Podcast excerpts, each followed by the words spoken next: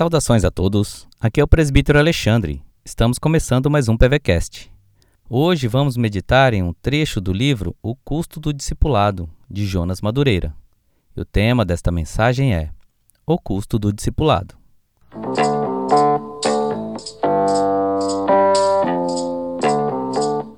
A palavra de Deus, em Lucas 14, 33, diz assim: Assim, pois, todo aquele que dentre vós não renuncia a tudo quanto tem, não pode ser meu discípulo. Imaginemos que aquele que não avalia o custo do discipulado e começa a seguir Jesus, mas permanece no anonimato, ou seja, quer ser discípulo, mas sem compromisso público com Jesus e seu ensino. Na verdade, não é autêntico discípulo de Jesus. Ele é como um sal que perdeu aquilo pelo qual o sal é o que é. A essência do sal torna o sal tanto um tempero como um conservante para os alimentos. Por exemplo, graças ao sal, a carne pode ter um sabor mais agradável, tanto quanto pode ser impedida de apodrecer. Mas isso só vai acontecer se o sal permanecer sendo sal. Quando o sal perde sua essência, por mais que ainda mantenha sua aparência de sal, não cumpre mais com sua finalidade. Torna-se, por isso, inútil. Discípulos que deixaram de seguir Jesus podem parecer discípulos, mas como não seguem mais Jesus, não conseguem mais realizar o discipulado.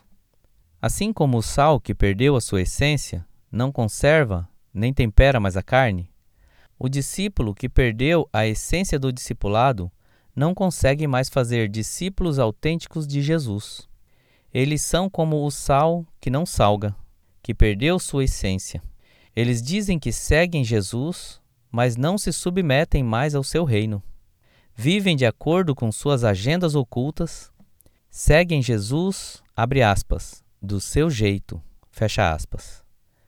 Como consequência, reproduzem outros seguidores anônimos com um entendimento raquítico ou até mesmo falso do Evangelho.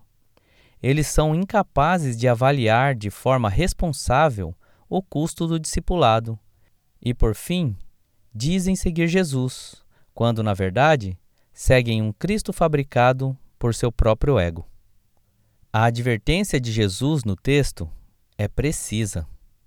Aquele que for incapaz de amar a Cristo acima de tudo, de sofrer por causa de Jesus e de seu ensino, bem como de se desvincular de tudo o que o prende neste mundo, jamais poderá ser seu discípulo. A negligência do cálculo do custo do discipulado não exime os cristãos das implicações decorrentes da falta de comprometimento com Cristo e com sua pregação. No final, o sal que perdeu sua essência deverá ser jogado fora. Esta é a essência e a condição do discipulado. Para ajudar alguém a seguir Jesus, é necessário antes pagar o preço de imitar Jesus. Pense nisso e Deus abençoe o seu dia.